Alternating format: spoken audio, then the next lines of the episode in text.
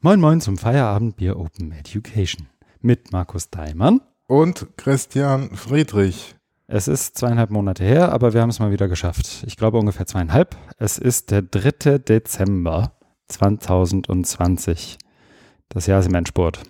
Es ist Viertel vor sieben Ortszeit und wir sind mit entsprechendem Abstand zwischen uns äh, mal wieder zusammen zum Podcasten. Grüß dich, Markus. Grüße dich und grüße alle Zuhörenden, die uns lange vermisst haben. Bestimmt. Ich, wobei ich habe ich hab keine Klagen gehört. Insofern so, so schlimm. Die uns noch nicht vergessen haben. Ja, das, das vielleicht eher. Lass uns wie üblich anfangen, indem wir einmal kurz drüber sprechen, was wir trinken, ähm, über Feedback sprechen, dann auch schauen, was wir gemacht haben und dann, um dann zu schauen, was wir so gelesen und, ge und für bemerkenswert im Podcast halten. Und dann geht es schon weiter. Für die neu dazugekommenen, wir arbeiten mit Kapitelmarken. Das heißt, wenn ein bestimmtes Kapitel, ein bestimmtes Segment jetzt im Podcast aus irgendeinem Grund und aus äh, wahrscheinlich dann auch bösem Willen heraus für unhörenswert ähm, befunden wird, dann einfach in die Podcast-App des Vertrauens schauen und da auf Weiterklicken, dann ist man im nächsten Kapitel. Lass uns anfangen mit äh, vielleicht einer der traurigeren Nachrichten für heute. Ähm, wir trinken beide, naja, du, du schaust so entrüstet, wir trinken beide Tee und nicht irgendeinen Tee, sondern Teekanne Magenfein, Harmonie für Körper und Seele. Das Entscheidende Dringend. ist Harmonie für Körper und Seele der Jahreszeit. Mhm. Du hast ja schon gesagt, Jahresendspurt, wir gehen auf dem Zahnfleisch, ja. da muss man sich auch mal was Gutes tun. So ist es. Ein, ein gehaltvolles Getränk. Wer, ähm, es ist ja, wie soll ich sagen, das, das Vorgespräch war ja uns beiden vorbehalten und nicht den ZuhörerInnen.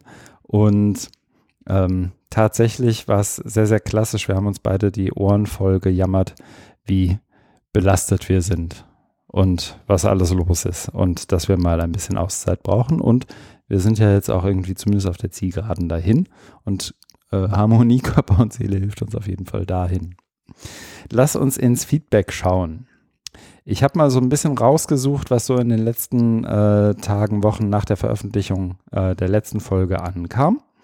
Und das Erste, was äh, mich gefreut hat, ist, dass äh, Oliver Tacke sich kurz bei uns in den, Kalk äh, in den Kommentaren zur letzten Folge gemeldet hat und sagte, dass, der, dass ihm die Folge sehr gut gefallen habe und ähm, er sich sehr gefreut hat. Im Prinzip, ich, ich äh, erzähle das jetzt einfach mal so, dass wir das kurz thematisiert haben. Gerade so, was so diese Verquickung oder vermeintliche Verquickung oder vielleicht auch nur wahrgenommene Verquickung, wobei ein bisschen mehr als wahrgenommen ist es, glaube ich schon, äh, von Open Education und ähm, eben dem, dem einen oder anderen oder den einen oder der anderen rassistischen Grundtendenz oder vielleicht auch sonst irgendwie demokratiefeindlichen Grundtendenz ähm, herauszulesen ist. Keine Ahnung, ob das noch einen Satz ergeben hat. Die das zweite, was wir auch in den Kommentaren hatten, ist, ähm, können wir schon fast übertiteln mit She's Back. ähm, Martina Emke ist wieder an Bord. Sehr schön und herzlich willkommen zurück. Sie hat es jetzt auch, sie schreibt auch in den Kommentaren, nach einiger Zeit habe ich eure Folgen von März bis Juli gehört. Ähm, und bin jetzt über die Verlinkung zu Folge 17 gestolpert, ähm, wo das hatten wir ja auch äh, im Laufe des Sommers. Ich erinnere mich nicht mehr genau, welche das war. Ah, das war die Folge MOOC-Narrative mhm. sind zurück. Da hatten wir nochmal auf das rhizomatische Lernen und mhm. die Folge mit ihr verwiesen. Ähm, genau, das äh, vielleicht nur nochmal als, als Hinweis. Vielen Dank, äh, dass du kommentierst, reinhörst und schön, dass du wieder an Bord bist. Herzlich willkommen zurück, Martina. Ich habe da noch einen Nachtrag. Mhm. Also eine Art Feedback. Mhm. Und zwar, ich hatte mich mit Martina vor zwei, drei Wochen unterhalten und da hat sie gesagt, dass sie die Monatsnotizen, die du ja äh, und ich mhm. veröffentlichen auf äh, dem jeweiligen Blog, gelesen hat und ihr das sehr geholfen hat, um wieder reinzukommen nach cool. einer Auszeit. Mhm. Ja, genau. Hat sie mir auch, glaube ich, irgendwann mal geschrieben. Jetzt, wir waren ja bei der gleichen Veranstaltung, kommen wir ja auch gleich nochmal zu. Und in dem Kontext hat sie das auch nochmal geschrieben, so dass das irgendwie also ich habe jetzt öfter das Feedback gekriegt, dass die Dinge auch gelesen werden ja. und finde das irgendwie ganz charmant. Also wenn es auch nur ein, ein, kleiner Kreis ist, der da mitmacht. Ja, Diese Monatsnotizen machen irgendwie auch Spaß beim Schreiben, finde ich. Ja, genau. Mhm. Cool. Dann äh, das erwischt dich jetzt möglicherweise kalt, hat sich David Lohner gemeldet. Äh, das ist auch schon ein bisschen her, aber ich gucke ja immer vor jeder Folge einmal den Hashtag durch. Und zwar ist ein Tweet vom 1. Oktober. Und da geht es um eine Unterhaltung, an der auch du teilgenommen hast. Ähm, es geht irgendwie oh, da, da steige ich dann ja schon aus, wurde heute in einem Meeting erwähnt, war sein Ursprungstief Tweet Christoph Türke, Vermittlung als Gott, Kritik des Didaktikkults von 1994. Kann das jemand aus meiner Bubble einschätzen? Da wirst unter anderem du getaggt, äh, dann kommt irgendwie ein bisschen Unterhaltung. Und dann schaltest du dich ein. Aus medienwissenschaftlicher Perspektive gibt es Arbeiten, die sich mit der Lokalisierung beschäftigen. Lokalisierung von was stellt sich mir die als Frage, aber vielleicht übergebe ich gleich einfach an dich. Ähm, und er hatte die Hoffnung, dass du dazu etwas im Podcast sagen könntest. Und jetzt seist du hiermit einfach spontan damit konfrontiert, mal kurz zu diesem Buch Vermittlung als Gott im Allgemeinen und insbesondere zu Davids Thesen bitte möglichst ausführlich Stellung zu nehmen. Dein Mann, go. Ich habe ähm, den Tweet ja auch noch wie so ein Damoklesschwert äh, über mir hängen weil ähm, das, das ist ja auch äh, der, der Punkt, den ich zu dir im Vorgespräch gesagt habe, dass ich mich mit vielen verschiedenen Themen beschäftige und die versuche dann in meine Arbeit einfließen zu mhm. lassen und ähm, dann bei Vorträgen auch gerne immer was Neues erzähle, dass nicht immer das Gleiche ist und da die Dinge einarbeite, aber da nicht bis in die allertiefsten äh, Sphären komme und das mhm. so zu durchdringen, um da jetzt kompetent äh, zu antworten. Und das trifft jetzt hier auch zu. Ne? Also ich habe da das Buch ähm, erwähnt, äh, Live After New Media. Mhm. Das ist schon äh, eine Weile her, dass es erschienen ist. Nichtsdestotrotz ist es eben, äh, finde ich, sehr lesenswert, wo es so um, um einen anderen Zugang, äh, Begriff von Medien geht. Also Medien weniger als Vermittlung äh, von Information oder mhm. von Wissen oder Kompetenz, sondern so als ja, Mediation. Und damit fängt es ja schon an, wie übersetzt du das? Ne? Was mhm. ist das? Ne? Damit habe ich versucht, mich auch mal auseinanderzusetzen. Äh, ich fand gerade so den Anfang des Buches ähm, spannend, weil sie da eben diese Perspektive mhm. ausgearbeitet haben. Also es ist ein, ein grundlegend anderes Verständnis, was ich jetzt aber wirklich nicht umreißen kann, ja. ohne mich in irgendeinen Stuss zu verhaspeln, wo alle sagen, na, also. Nicht in diesem Podcast. Aber ja, lass mich noch ja. kurz, vielleicht einmal kurz rauszoomen, weil ähm, David schreibt ja, dass das Buch wurde in einem Meeting erwähnt. Ja. Ähm, und dann hat er um eine Einschätzung gebeten. Dann hat sich unter anderem Ria Stubner at Tweestby äh, äh, oder Tweestby äh, eingeschaltet. Ein erster Hinweis aus Gruschka, Didaktik, das Kreuz mit der Vermittlung, elf Einsprüche gegen den didaktischen Betrieb. Also es ist letztendlich so eine Kritik an der Didaktik, um der Didaktik, also mit der Didaktik im Zentrum sozusagen. Ja, ne? genau. Und Christoph, und, Tür, Entschuldigung, ja, ja, gleich rein. Christoph Türke, wo er anspielt, ist so ein Pädagogikprofessor, ja. der ja so von der alten Schule ist und ja, also, also das Gegenteil dann ist von so Technikdeterminismus, ne? Okay. Also vielleicht Pädagogik, also Didaktik. Der, alte der Schule im guten Sinne, weil das kann man ja auch falsch verstehen. Ja, da bin ich mir auch noch nicht so sicher. Okay. Ähm, also der hat, glaube ich, auch mal, das müsste ich zu Hause auch haben, ja. Lehrerdämmerung oder irgend sowas. Okay. Also, also wo er sich über Dinge auslässt, äh, ohne die, glaube ich, wirklich nicht so gut durchdrungen zu haben. Und deswegen habe ich da reagiert, weil es ja. eben um, um Medien äh, ging. Ja. Und da ist eben bei dem Buch mit Life After New Media ist eben genau versucht, so eine Grundlegung, eben aus medienwissenschaftlicher Perspektive, nicht ja. aus pädagogischer. Aus, nicht aus pädagogischer. Genau, genau.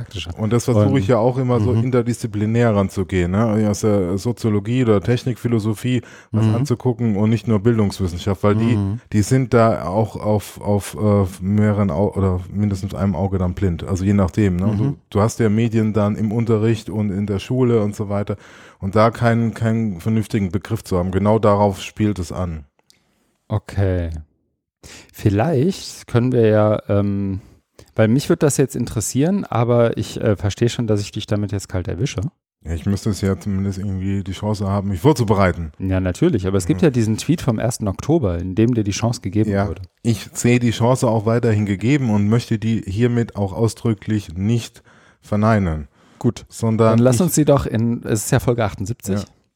Lass uns doch in Folge 79 nochmal das aufgreifen. Ich tue es ja. jetzt gleich schon mal in die Shownotes fürs nächste Mal. Ja, das, Und dann ist es auch eine größere Vorwarnung, weil dieser, äh, der Link zu diesem Tweet ist tatsächlich erst gestern Abend in den Shownotes gelandet. Das war vielleicht ein klein bisschen unfair. Ja, aber der ist ja schon länger, ich habe den damals ja gesehen, als er da im Oktober ich schreib's mal in die. Und nein, ich will es ja auch ernst nehmen und kann mich da nochmal mit auseinandersetzen, äh, wenn dann Weihnachtsferien sind. Und das, genau, es ist ja, wir, wir haben ja eingeleitet mit, wir sind gestresst und trinken Magentee. Insofern äh, nimm dir auch erstmal eine Woche Luft. Und ich verlinke den Tweet aber trotzdem hier auch mal in den Shownotes, wer sich dafür interessiert und für diesen Diskurs interessiert, vielleicht auch was zu beizutragen hat. Vielleicht gibt es ja auch ein paar Menschen, die da noch helfen können, neben dir. Sind wir sozusagen mit Feedback-Erwähnungen schon fast durch, äh, mit einer äh, kurzen Erwähnung noch schnell, dass ich mich gefreut hat, dass wir von Ed Medienmarmelade bei Twitter erwähnt wurden und in einer illustren Reihe von Podcasts erwähnt wurden, ähm, als danach gefragt wurde, ähm, ob es zum Thema äh, Digital und Bildung eine Podcast-Empfehlung gäbe. Äh, am, äh, am, am, lautesten habe ich allerdings gelacht, nicht bei der Liste der Podcasts, sondern tatsächlich, und das ist mir jetzt auch schon öfter passiert, dass der andere Podcast, in dem ich auch unterwegs bin, nämlich Hamburg hört ein Hu, immer wieder als Horten und Hu irgendwie äh, zusammengewürfelt wird. Und der Hashtag, in dem Fall Horten Hu, führt natürlich ins Nichts, aber ich hatte es jetzt schon mehrfach und auch aus verschiedenen Rollen, äh, Sichtweisen. Und es erinnert mich wiederum an die Szene, als Hamburg hört ein Hu live ging. Ähm, hab ich, haben wir den, den Podcast veröffentlicht und ich habe irgendwie, ich glaube, eine Woche später hat Anne Zobel mir, äh, kennst du Horten? Horten ist ja so ein, so ein Elefant. Ja, ja. Und äh, hat mir ein, ein, äh, ein Scribble von Horten geschickt. Äh, über eine, eine Twitter-Nachricht war es, glaube ich, mit dem Hu-Logo, das er so in seinem Rüssel ja. trägt. Und ich war kurz davor, aber es gab dann, wie soll ich sagen, urheberrechtliche ähm, lizenzrechtliche Bedenken, das sich so dem Ganzen anzunähern. Ähm, aber da muss ich jedes Mal drüber grinsen, wenn jemand Hort, Horten und Hamburg und diese ganzen Hus irgendwie miteinander ähm, verwurstet, was ja irgendwie auch Teil des Ziels war. Insofern vielen Dank für die Erwähnung.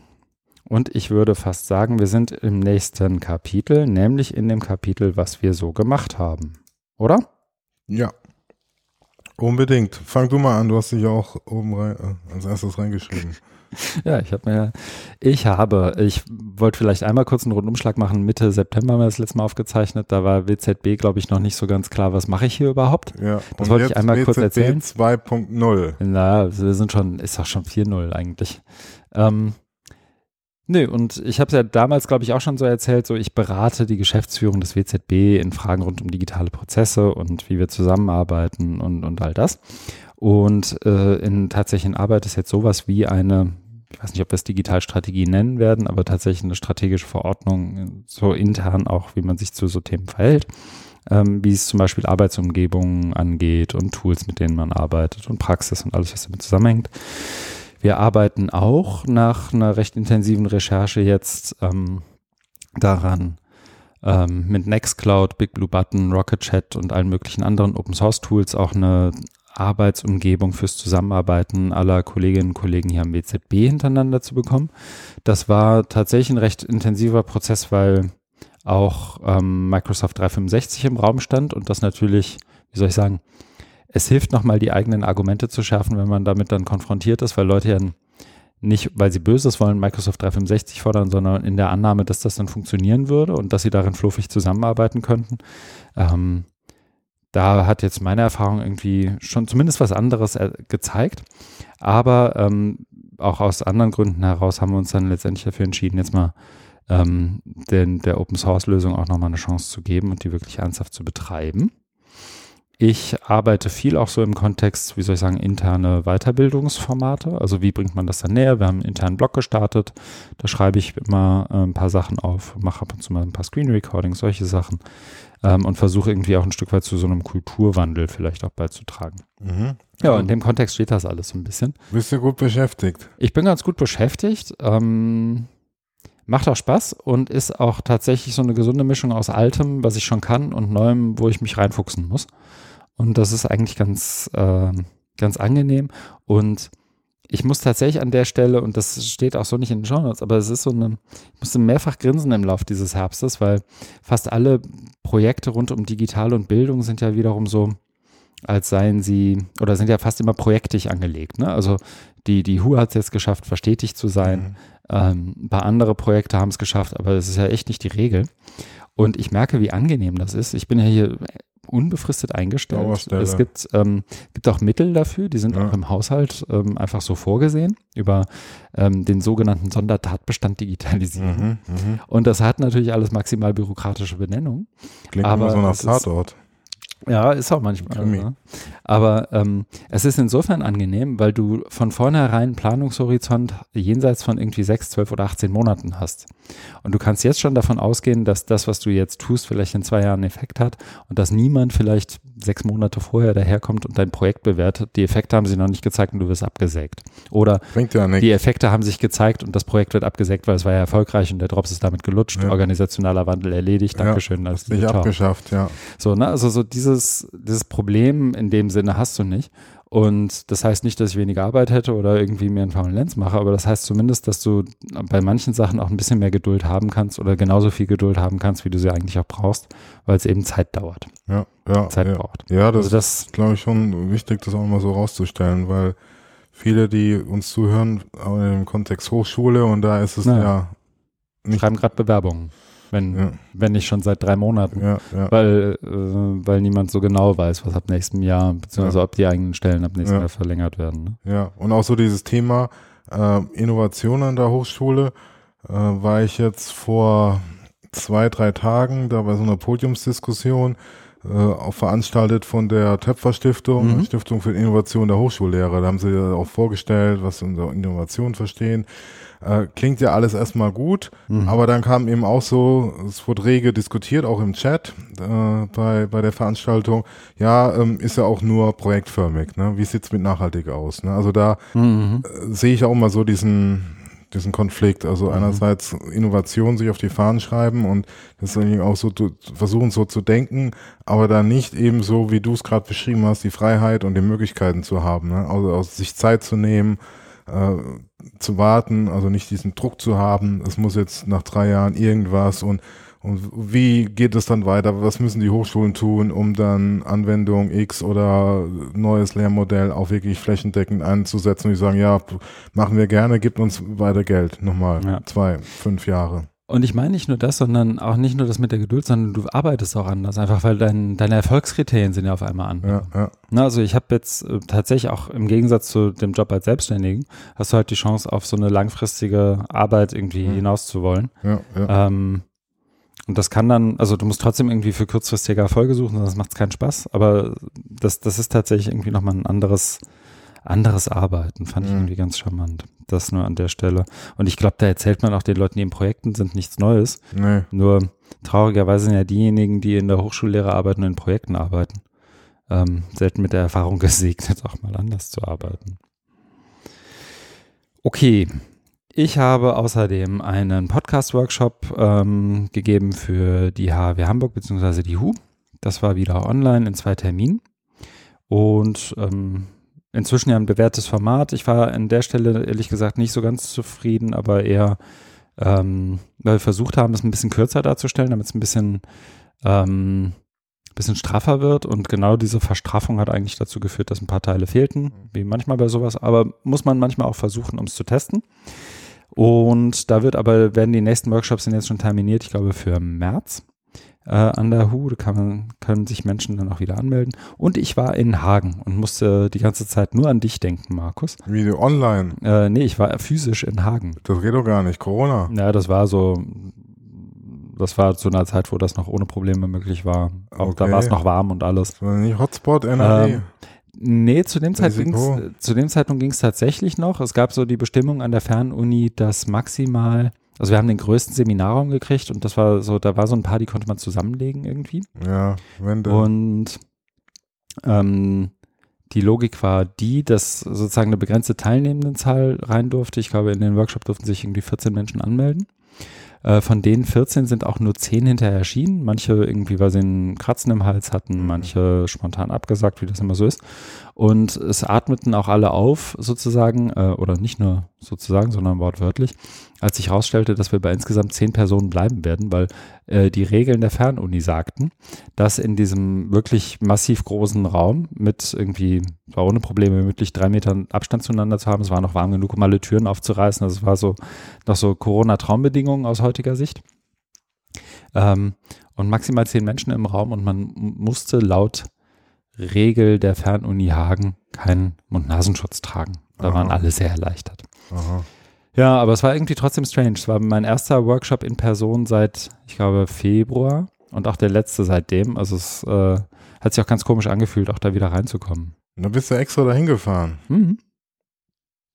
Naja, also die haben den Workshop nicht gecancelt und ich dachte mir, wenn die Fernuni es schafft, irgendwie Bedingungen hinzukriegen, ja. dann setze ich mich auch in den Zug und auch die ja. Zugfahrt, das war alles nicht so, okay. so dramatisch. Ich habe da irgendwie, glaube ich, ein gutes Datum erwischt. Es war nicht viel los. Okay.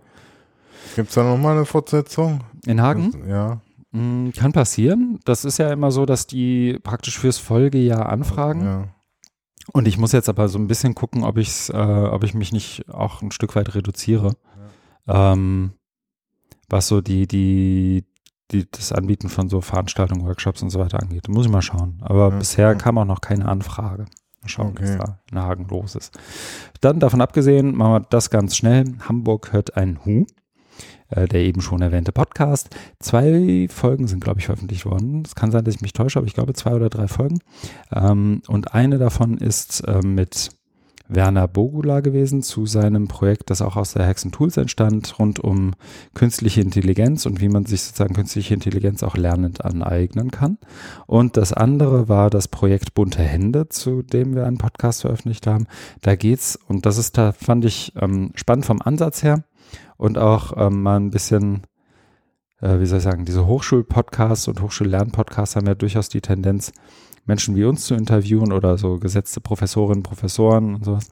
Aber in dem Podcast hatten wir dann tatsächlich auch mal die Chance, mit tatsächlich Teilnehmenden an dem Projekt zu sprechen. Das ist insbesondere in dem Projekt interessant, weil ähm, die Gesprächspartnerin einmal die eine Projektleitung des Projekts Bunte Hände war und andererseits wiederum eine Studentin, die erst vor zweieinhalb Jahren aus Syrien nach Hamburg gekommen ist und inzwischen das in dem Projekt selbst mitarbeitet und selbst eine tragende Rolle in dem Projekt hat, in dem es eben darum geht, ähm, äh, geflüchtete Menschen auch Hochschulstudium wiederum zu ermöglichen. Also es war tatsächlich ganz spannend, weil sie es auch ganz ähm, äh, to the heart und from the heart erzählt hat.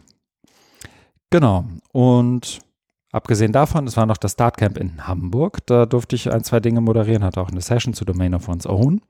Ich hatte, und das steht hier noch gar nicht drin, auch einen Impuls bei der, na, wie hieß sie, Jahrestagung HD at NRW, Hochschuldidaktik, nee. At DHNRW. Ah ja, Hochschuldidaktik, Jahrestagung Hochschuldidaktik at Digitale Hochschule NRW. Äh, Punkt NRW. Punkt NRW. Ja, fantastisch. Ähm, Martina, solltest du jetzt noch zuhören? Ich entschuldige mich dafür. Du arbeitest nämlich für dieses Projekt und hast dankenswerterweise angefragt, ob ich da einen Impuls geben könnte. Hab das auch gerne gemacht, hat Spaß gemacht. Äh, gemacht. Die Folien verlinke ich auch gerne, beziehungsweise verlinke auf meine Monatsnotiz, ähm, wo das dann zu finden ist. Und ich bin mal wieder umgezogen, diesmal innerhalb Berlins. Ähm, ja, und davon irgendwie auch noch gezeichnet, hm, ja. ähm, wie das so ist. Hm. Aber ähm, Umzug ist soweit über die Bühne gebracht und ich habe jetzt die dunklen, kalten Wintermonate, um mir die Man Cave weiter einzurichten. Die Heizung funktioniert. Heizung funktioniert.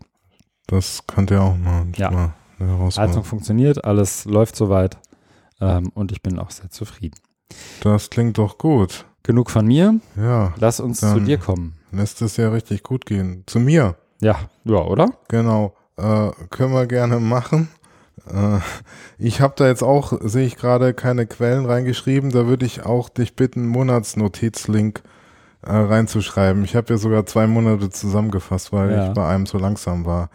Und das habe ich so gegliedert. Äh, was habe ich gemacht? Also ich habe präsentiert, ich habe Vorträge gehalten, mhm zu ähm, Corona-Begleitstudien. Das ist auch gleich ein Punkt, den ich weiter unten noch habe, nämlich bei mhm. der Arbeit, bei VDI, VDI.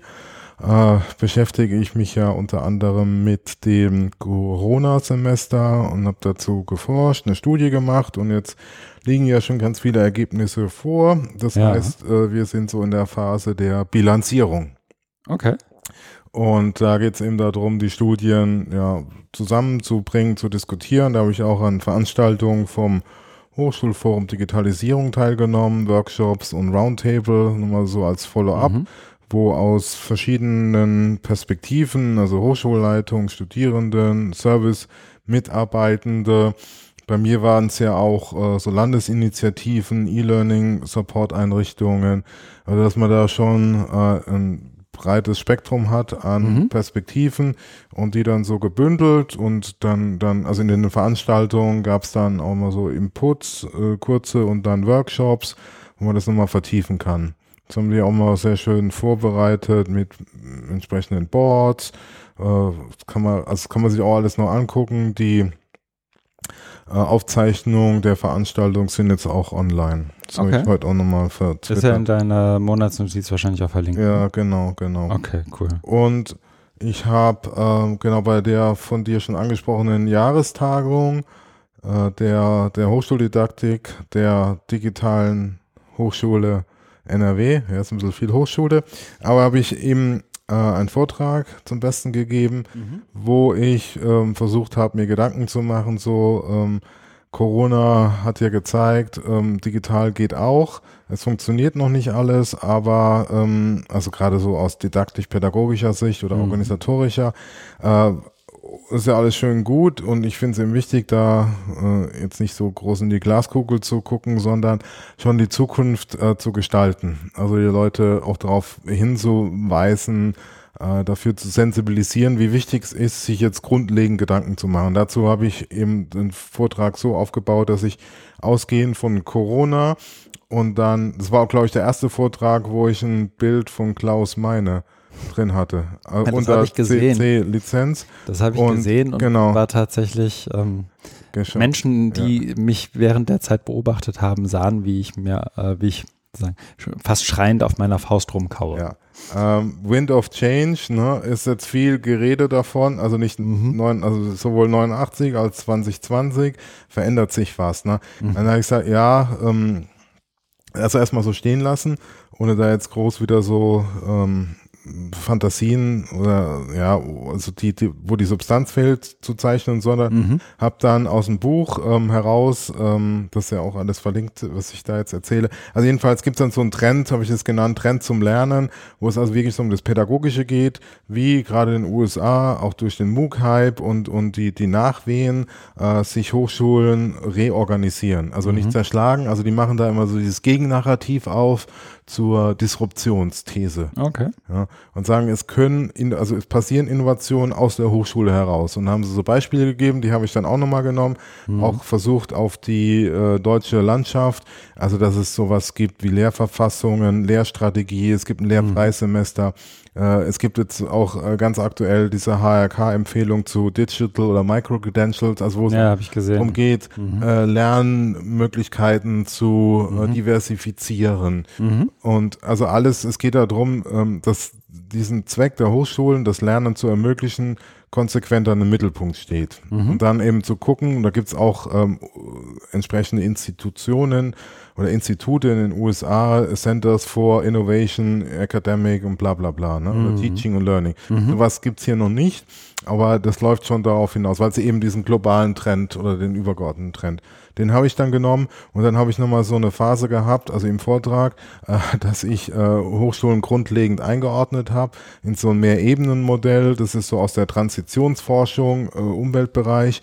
Warum fahren wir immer noch mit den dicken SUVs rum, wo wir doch wissen, mit dem Klimawandel, das nimmt kein gutes Ende, wenn man es nicht ändert.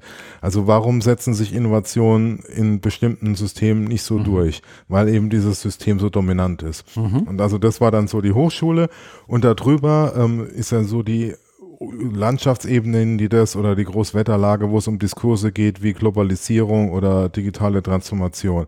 Und die bestimmen ja auch unser Denken, unser Handel.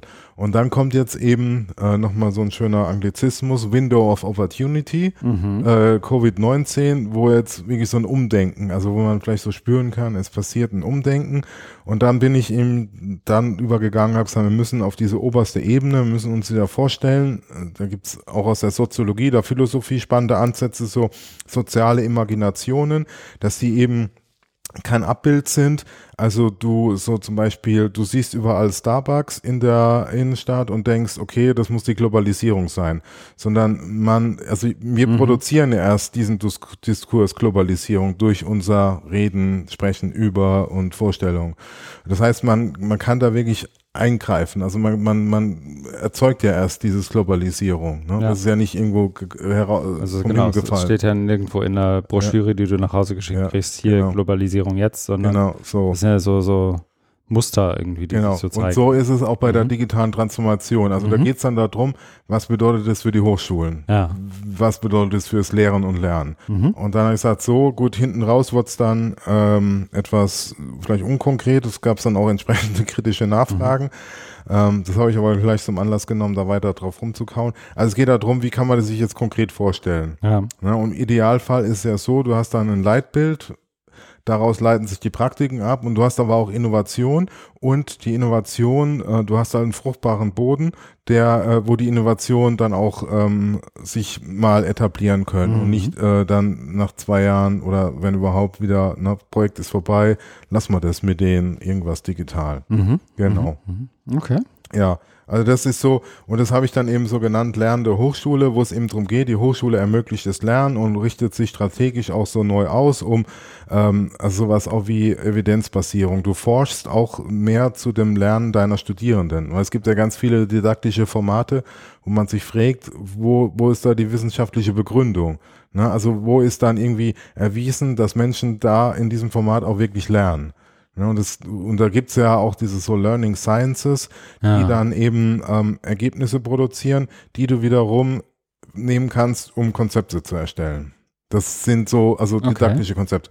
Das sind halt so kleine Bausteine. Ne? Hat das dann das zu tun auch mit dieser Quantifizierung und Messbarmachung von Lernen? Oder ist das nochmal was anderes? Das wäre, würde ich was, was anderes ähm, ja. sehen. Also das wäre so dieser, dieser neoliberale Diskurs. Ja. Also es gibt ja so ein ganz starkes Bild eben äh, als, als Vorstellung, äh, die, die Corporate University, die mhm. unternehmerische Hochschule. Da geht es genau darum, Automatisierung, Effizienz, Kennzahlen, Messbarkeit, also wo die Hochschulen als Unternehmen geführt werden. Mhm.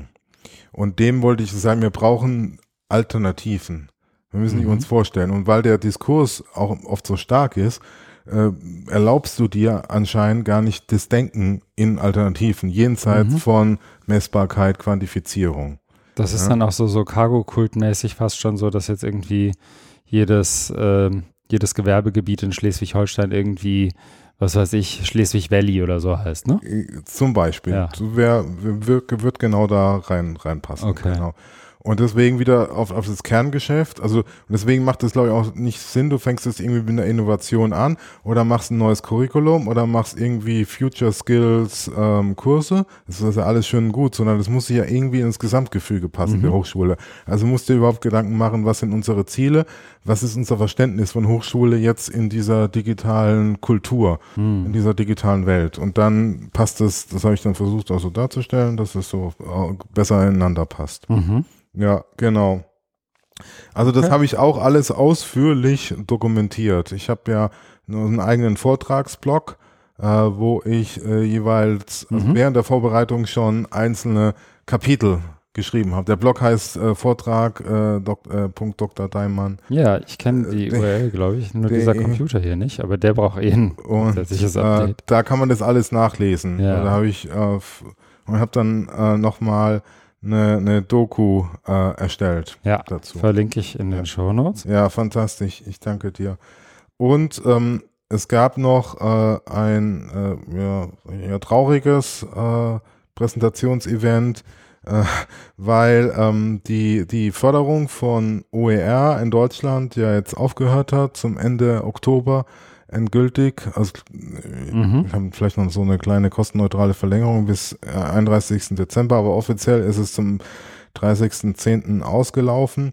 Äh, OER-Infostelle, da war ich ja auch im Beirat. Ja. Und ähm, Jöran Moos Mehrholz äh, und seine Agentur, die haben ja also so Digitalbegleitung oder ähm, die, die Blog- oder Social-Media-Redaktion und da war wohl seine Idee, jetzt äh, zum Schluss dann auch nochmal so auf die Anfänge zu gucken. Mhm. Dann äh, hatte ich ein, ein, Gespräch mit ihm und Sandra Schön, weil wir ja vor vielen, vielen Jahren, also ich will das Jahr gar nicht nennen, aber das ist schon so lange her, ähm, dass, ähm, dass wir damals zusammen in einem OER, also Sandra mhm. und ich, in einem OER-Projekt waren. Das habt ihr, glaube ich, mal erzählt ja. in der was war das denn? War das die hundertste Folge von irgendwas? Ja, genau. Waren, oder die 50. Ja, ja, ja. Irgendwo genau. waren wir auch mal zusammen eingeladen. Ja, richtig, genau. Da habt ihr das, glaube ich, erzählt. Ja, ja, ja, da hat man sie zugeschaltet, mhm. ja.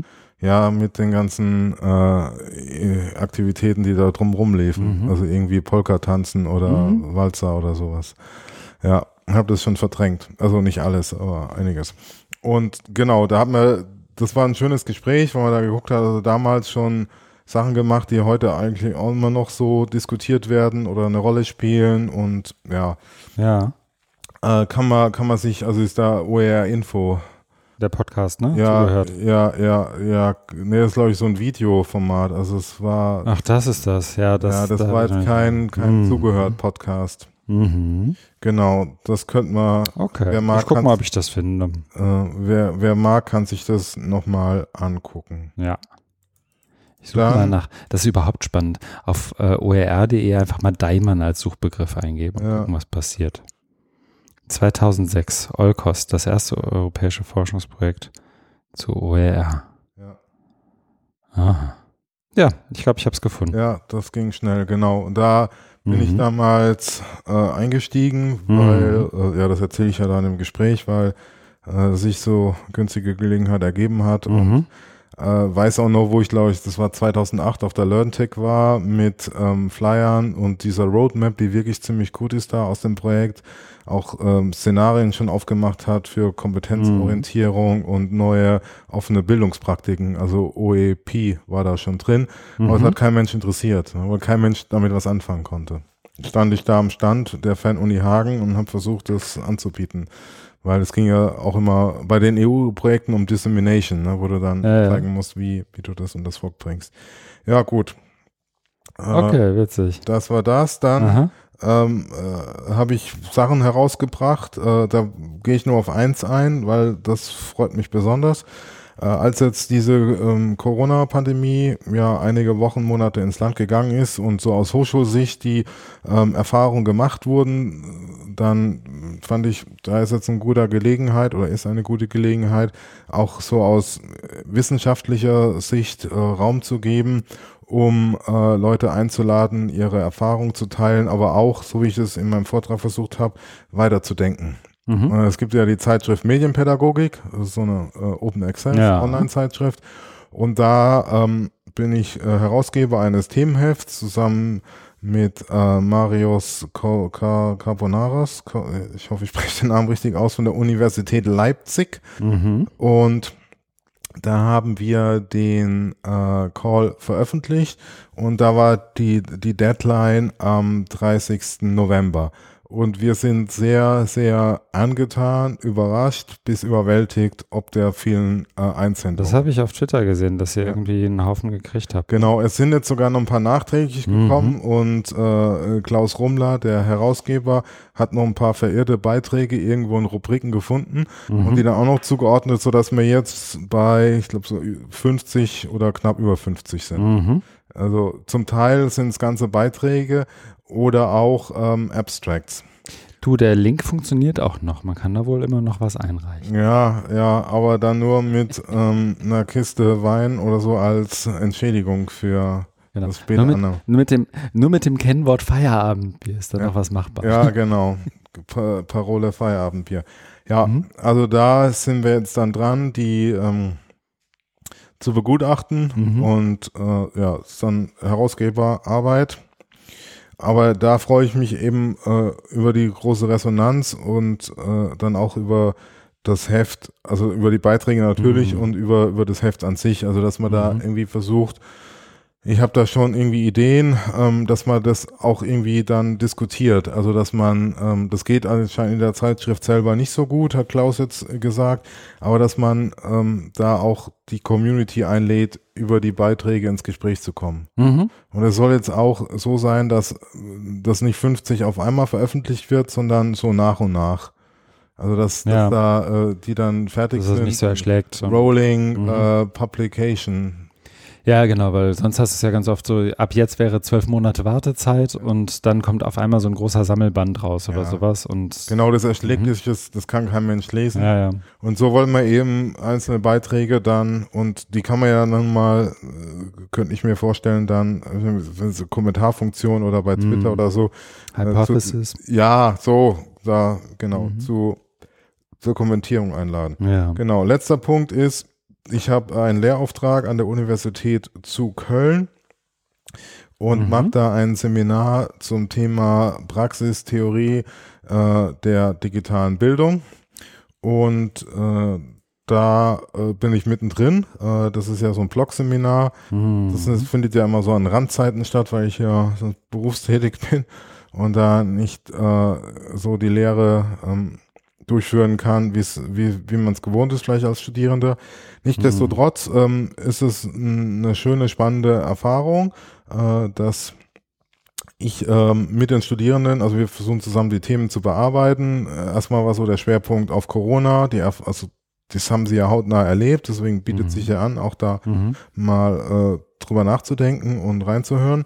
Und dann haben wir die Studien uns angeguckt, die es ja gibt und versucht, die so zusammenzubringen. Äh, jetzt geht es aktuell um Theorie, äh, also theoretische Zugänge, sowas wie Kultur der Digitalität von Felix Stalter oder andere schöne Texte, die es in dem Bereich gibt.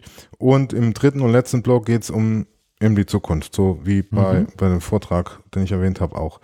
Ja.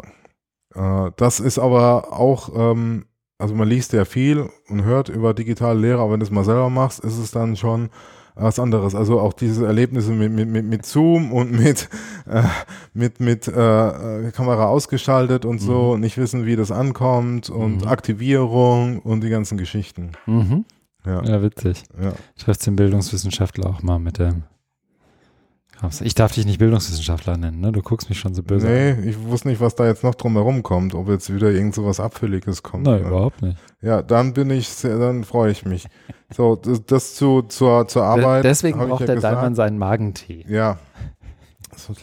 Äh, damit wäre ich jetzt durch. Das andere habe ich ja schon gesagt. Alles klar. Ja. Dann setze ich eine Kapitelmarke und ich würde sagen, wir können einsteigen in das, was wir gelesen, beziehungsweise in, vor allem in das, was wir gehört haben. Es ist ziemlich audio- und videolastig in diesem Fall. Und der erste Link ist von mir, das hast du aber bestimmt auch wahrgenommen, oder? Ja, ja. Soll ich mal kurz versuchen, die Geschichte rund um dieses Dings zu erzählen? Ja, Dann schauen wir mal, ob mir das ich hab, gelingt. Ich würde es nur so rudimentär. Ähm, ich fange mal von ganz vorne an. Folgendes ist passiert. Es gibt an der, und da, da stutze ich schon, ähm, es gibt einen Menschen, der heißt Ian Linkletter. Und Ian Linkletter wiederum ja. ist ein, ich glaube, Learning Technology Specialist oder so ähnlich hat er sich benannt.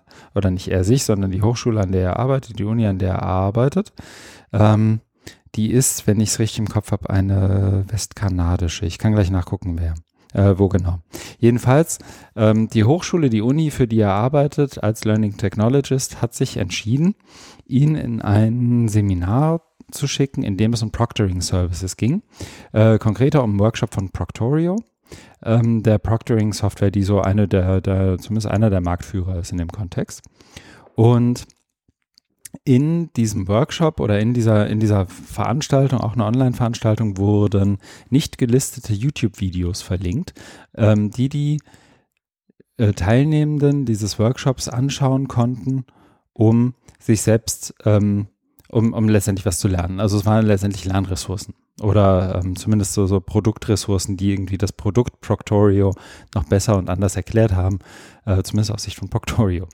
Und Ian Linkletter wiederum, äh, irgendwie der Critical Pedagogy nicht ganz abgetan, hat äh, diese Videos geguckt, äh, ihm haben sich ein paar Haare aufgestellt, äh, vermutlich im Nacken und er hat wiederum die nicht gelisteten YouTube-Links auf dem, die auf dem Kanal von, dem YouTube-Kanal von Proctorio liegen, vertwittert und die kommentiert. Mhm und gesagt, liebe Twitter-Community, guckt euch mal diese nicht gelisteten, also zumindest. Also nicht auffindbare, ne? Du, ja, du kommst nur, wenn, drauf, wenn, wenn, du den, Link hast. hast. Wenn du den Link hast, findest du die Videos äh, oder kannst du auf die Videos zugreifen und ansonsten äh, hast du eigentlich keine Chance, auf diese Videos zuzugreifen. Das heißt, du brauchst jemanden, der dir den Link schickt oder zugänglich macht, um diese Videos zu sehen. Und diese Videos wurden dann eben kommentiert. Es gab irgendwie eine Debatte zu den, in, zu den Inhalten der Videos, wo es irgendwie um die ähm, relativ invasive Technologie von Proctorio geht. Ähm, und auch um das größere pädagogische Verständnis von Lernen und so weiter. Und ich hole deswegen so aus, weil das ja im Prinzip das ist, ähm, Debate, ähm, offener, offener Diskurs, was auch immer, was sich zumindest die Leute wünschen, die irgendwie über Lernen im Netz nachdenken. Mhm. Und ähm, ganz viele der, der üblichen AdTech-Companies auch. Proctorio spezifisch jetzt eigentlich nicht, aber ganz viele werben ja damit. Bei uns ist irgendwie Debatte und ähm, ja. alles ist so wie in der Präsenz und alles ja. ist, ne? so diese, diese Narrative meinen ja auch oft, bei uns kann man debattieren. Zumindest wollen sie das irgendwie. Ähm, Proctorio hat einen sogenannten Slap-Lawsuit ähm, daraufhin gestartet, also hat ihn auch nicht groß, hat ihn nicht angesprochen oder irgendwas weiter ähm, mit ihm versucht auszuhandeln, sondern haben ihm letztendlich ähm, eine Klage geschickt mit dem Inhalt, ähm, dass er auf ihre Inhalte verlinkt hätte, die, naja, per Definition ja verlinkbar sind und auch irgendwie im Netz rumliegen. Ähm, da, also ich will mich da auf die rechtlichen Inhalte gar nicht so, so sehr ähm, einlassen. Das ist auch alles ganz gut beschrieben. Ähm, unter dem Link, den ich in die Shownotes packe, againstsurveillance.net, ähm, findet man so eine ganz gute, ganz gute Zusammenfassung. Und äh, dass, wenn man, wenn man irgendwas über Nordamerika weiß, dann dass ähm, Lawsuits, also Gerichtsverfahren ja durchaus teuer werden können. Und Ian Linkletter wurde wiederum persönlich, nicht seine Hochschule, nicht seine Uni, sondern er persönlich wurde verklagt, weil es ja sein persönlicher Twitter-Account ist, von dem verlinkt wurde und so weiter. Das Aber heißt, ist da so in Richtung Urheberrechtsverletzung? Also ohne jetzt diese Rechte. Ja, warte, ich, ähm, ich kann es mal versuchen ein bisschen. Es geht nicht um Urheberrechtsverletzung in dem Sinne, sondern um zur Verfügungstellung von nicht autorisierten ja, warte, ich Ressourcen. Ich schau, mal, ich schau mal live rein. Ähm, mhm. Aber gab es da so eine, ähm, musste irgendwas unterschreiben, dass man die nicht weitergeben darf? Oder war so eine Policy das gab? Das weiß ich ehrlich gesagt gar nicht. Aber es ging im Prinzip, ähm, äh, SLAP steht für Strategic Lawsuit Against Public Participation. Also S-L-A-P-P. Mhm. Ähm, also strategischer, äh, strategisches Gerichtsverfahren gegen öffentliche ähm, Teilnahme mhm. im weitesten Sinne. Ähm, und das ist British, die, die, äh, der, ähm, der Bereich, oder ist British Columbia in Kanada, ähm, äh, in Kanada, ähm, wo, wo äh, Ian Linkletter letztendlich sitzt. Und jetzt schaue ich nochmal nach, es gibt noch einen zweiten Lawsuit äh, nicht einen zweiten Lawsuit, sondern eine zweite Webseite, wo man das alles nachschauen kann. Ähm, und die, die Logik hier ist letztendlich, dass ähm, genau, claiming I infringed their copyright and distributed also, confidential ja. material. Mhm, also das, das äh, vertrauliche Material, wie gesagt, sind äh, Informationen zu den eigenen Services, die sich auch so oder so ähnlich in Interviews und sonst wo irgendwie verifizieren lassen. Ähm, er verlinkt da tatsächlich auch alle Dokumente und Scans der Dokumente, die, ähm, äh, die ihm dazu geschickt wurden.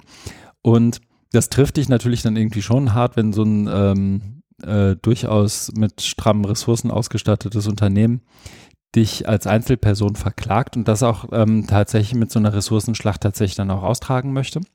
Ähm, was ihn wiederum dazu bewegt hat, ähm, auch darüber wiederum zu, zu twittern und das wiederum hat äh, die ein oder andere Solidaritätsbekundung ähm, hervorgebracht, unter anderem in Form von einer GoFundMe-Seite. Mhm. Die stand jetzt 50.150 US-Dollar äh, oder ich hoffe US-Dollar und nicht kanadische Dollar äh, gesammelt hat, um, ähm, um ihn Linkletter eben in, in Anwaltskosten, Prozesskosten zu unterstützen. Ähm, es gab öffentliche Stellungnahmen von allen möglichen Organisationen. Ich habe jetzt eine nochmal gesehen, die ich ähm, wirklich gut fand von Hypothesis, das eben erwähnte ja, Web-Annotationstool, ja, ja. das ähm, sozusagen sich auf Ethical AdTech beziehend mhm. sagt, wir, wir möchten anders funktionieren, wir finden, dass es eine andere Art von Diskurs geben sollte, etc. etc. Andere Praktiken, auch anderer Umgang Oder, miteinander. Genau, genau. Und es gab eben das eben von mir erwähnte Against Surveillance Event. Ja, ja. Teach-In. Genau, ein Teach-In, bei dem unter anderem Mahabali, Cory Doctorow, Benjamin Doxtader, äh, Chris Gilliard, Sava Saheli Singh, Jesse Stommel und Audrey Waters ähm, ein letztendlich eine, eine, Abfolge von Talks rund um das Thema Surveillance und Technology und Learning und Teaching gegeben haben. Das Ding ist, ähm, ich habe es nur, weil ich zeitlich total durch war, ich habe so nebenher laufen lassen, immer mal wieder reingehört, ein bisschen auch im Twitter-Stream mitgelesen. Ähm, war, glaube ich, eine wirklich gute Veranstaltung, ist auch nach wie vor anzusehen unter dem Link, den ich gerade, der auch in den Shownotes zu finden ist. Ähm, und hatte halt auch den gesunden Nebeneffekt, dass du an dem Event teilnehmen konntest, einfach gratis. Es war aber auch verbunden mit der Bitte, vielleicht mal zu gucken, was noch im Portemonnaie übrig ist, um ja, zu spenden. Ja, ja. Ich glaube, das Event hat irgendwas um die 7.000, 7.500 Dollar eingespielt. So, das ist doch eine gute Sache. Ähm, warum erzähle ich das hier im Podcast? Erstens, weil ich nicht viel anderes gelesen habe und ich dachte, das wäre vielleicht berichtenswert oder beschreibenswert. Ähm, und zweitens, weil diese ganzen Diskurse ja auch in diesem Jahr, du hast ja eben erwähnt, ähm, wie gehen Hochschulen mit Lernen im Netz um? Wie transformieren sie? Welche Art von Hochschule wollen sie sein? All diese Fragen spielen ja auch eine Rolle darin, ob ich zum Beispiel ähm, glaube, dass meine ähm, Studierenden, die Lernenden an meiner Hochschule grundsätzlich ähm, geneigt sind, mich bei jeder sich bietenden Möglichkeit, in jeder sich bietenden Prüfung irgendwie zu bescheißen. Und brauche ich deswegen Proctorio als einen Service, der wirklich ja, ähm, also ich habe Tweets gesehen von einer Studentin zum Beispiel, die gesagt hat, ähm, naja, wenn ich hier, wenn ich an der Lehrveranstaltung und dann dem folgenden Exam, also der, der Prüfung teilnehme, dann werde ich unter anderem von dem Service gebieten, äh, gebeten, meinen äh, kompletten Körper einmal zu zeigen, dass ich nicht irgendwo an meinem Körper noch irgendwelche Spicker, zweiten Endgeräte oder was auch immer ver äh, ja. verwende, was ähm, also ja, maximal invasiv ist, plus ein ganzer Schwenk durch die eigene Wohnung. Ähm, alles, alles, was damit zusammenhängt, ist einfach ähm, grundsätzlich falsch und böse und da, ähm, äh, da finde ich, brauchst du auch nicht sonderlich viele Nuancierungen. Ähm, einfach weil es auch gar nicht, weil die Technologie aber wiederum oft nur ein Symptom dessen ist, was wir eigentlich als, als genau. Anschauung mit in diesen Bildungskontext überhaupt reintragen. Genau. Und das ist dann sozusagen auf Steroiden in dem Moment, wo wir es in der Art und Weise digital machen. Und ich fand das einfach nochmal sehens- und hörenswert, weil ich zwar also es gab eine ganze Welle durch irgendwie Attack Twitter in Nordamerika und auch UK und anderswo. In Deutschland habe ich wenig Leute da wahrgenommen, die, die das irgendwie auch gesehen und gehört ja, haben. Ja. Ähm, ich glaube, bei dir habe ich ein, zwei, zwei Tweets dazu gesehen, glaube ich. Ich habe ein paar, glaube ich, bei, bei anderen gesehen. Aber es ist irgendwie so ein, so ein Thema, das hier irgendwie überhaupt nicht ankommt. Und nee. nächstes Jahr kommt dann wieder irgendein, äh, irgendein äh, 30-jähriger ähm, Typ, der aussieht ja. wie wir ja. und äh, irgendein Startup gegründet hat und sagt, Universitäten müssen ganz anders funktionieren. Guck doch mal, das kann alles im Browser stattfinden. Warum machen wir überhaupt noch Prüfungen, so wie wir sie machen? Ne? Also so ja, nein, finde ich, finde ich total wichtig und ich, ich sehe auch den Punkt, dass man das nicht immer schnell so in die Schublade des ja, das ist ja so, so total übertrieben vielleicht oder Hysterie, mhm. äh, ist ein Einzelfall und was hat das mit uns zu tun, sehe ich ganz und gar nicht, sondern das, ich glaube, du hast es schön beschrieben mit ähm, auf Steroiden. Ne? Also du, du siehst ja dann, wie, wie so ein System, was da dahinter steckt, auch denkt und handelt. Mhm und, und wie aufgepumpt es dann ist und, und wie, wie es dann volle Breitseite dann, dann dich, dich attackiert. Ne? Und das ist ja genau das, deswegen ist es auch so wichtig, das alles zu dokumentieren. Das ist ja genau das Gegenbild zu diesem fröhlichen Hochglanzbroschüren Testimonial. Ne? Teste ja. uns und da ist auch mal diese hübsche Musik. Ähm, ich habe mir das vor Jahren schon mal angeguckt, mhm. auf einen anderen Vortrag, äh, Proctor U und so weiter. Ne? Also beim, bei den MOOC-Hypes, da gab es das ja auch schon, ja, ja, weil genau. da die genau. Frage war, was passiert mit den Prüfungen Prüfung. Und da hast du immer so hübsche Menschen auf der Wiese und lustige Musik und alles ist so schön und jetzt musst du hier nur das zeigen und dich identifizieren und dann ist alles gut. Aber was es mit dir macht und, und ja, inv wie invasiv das ist, das wird da gar nicht so gesehen. Und es geht auch wirklich nicht gegen die Technik, sondern es geht um, um die, die da verbundenen Werte und die Haltungen und, und auch äh, inwieweit, also das spielt ja schon über zu dem, was ich mitgebracht habe, äh, zu, zu der Art, wie, wie Pädagogik da umgedeutet mhm. wird. Äh, mir fällt da ein, der mhm. Axel Krommer kennst du ja auch. Ja. Der hat heute was getwittert, wo es auch ähm, um, um äh, Proctoring geht. Okay. Und, und ähm, dass da, dass das jetzt irgendwo in Deutschland auch ähm, erlaubt äh, wäre. Das könnte man dann nochmal äh, dazu verlinken. Ja, es gibt ja auch ähm, immer wieder, ähm, glaube ich, Hochschulen, die das benutzen und ich kann mir sogar gut vorstellen, dass es irgendwie Szenarien gibt, in denen das grundsätzlich sinnvoll sein kann, so etwas zu benutzen. Ich finde nur, ähm, ja, hier schreibt er, die Alma Mater wird zum Big Brother. Ähm, ja, genau, das meine ich. Das ist, ähm, wo ist das? Das ist hier diese FAU ist die Nürnberger Hochschule, ne? Ja, ich glaube Nürnberg, Erlangen. Ja, Uni nee, Erlangen, Erlangen. Friedrich Alexander. Friedrich Alexander, Alexander Uni Erlangen, ne? Über die Durchführung elektronischer Fernprüfungen auf Grundlage der bayerischen Fernprüfungserprobungsverordnung vom 2. Dezember 20. Und da ist mhm. irgendwie auch, das hat er dann in dem einen Tweet gelb markiert, mhm. wo es drum auch darum geht, da den Raum mhm. zu zeigen. Also du musst, glaube ich, nicht deinen Körper abscannen, aber es geht so in die, in die Richtung. Ja, aber das ist ja genau das, ne? Also auch ähm, der, der Service, über, um den es da geht, sagt ja nirgendwo in, der, in, in seinen Bestimmungen. Übrigens, du musst auch in dem Fall war es tatsächlich so, ähm, ich glaube, die Anweisung war, ähm, wurde, wurde so interpretiert im Sinne von Now show us your crotch. Ähm, also jetzt bitte noch einmal den Schritt filmen, mhm. weil wir wissen ja nicht, was da versteckt ist. Mhm. Ähm, das steht ja auch hier nicht explizit, aber das gehört dann dazu. Ja, ähm, ja. Und ja, genau. Und das wird dann äh, so, so normalisiert, das, das, mhm. das ist ja klar. Wie, wie, wie können wir denn ausschließen, dass du da nichts mhm. äh, zwischen deinen Beinen hast? Mhm. Ja, also von der eher Seite, das meine ich ja, ne? wie, wie hm. Pädagogik äh, und, und Werte, so, so mit Respekt mit, äh, im Umgang miteinander, ähm, dass es im regulären Unterricht ja vollkommen undenkbar wäre, äh, wenn du, wenn du sowas machst. Jetzt lass mich mal einen Schritt gucken. Äh, sondern, äh, aber da ist es, da wird's normalisiert. Das ist ja das Erschreckende. Ja.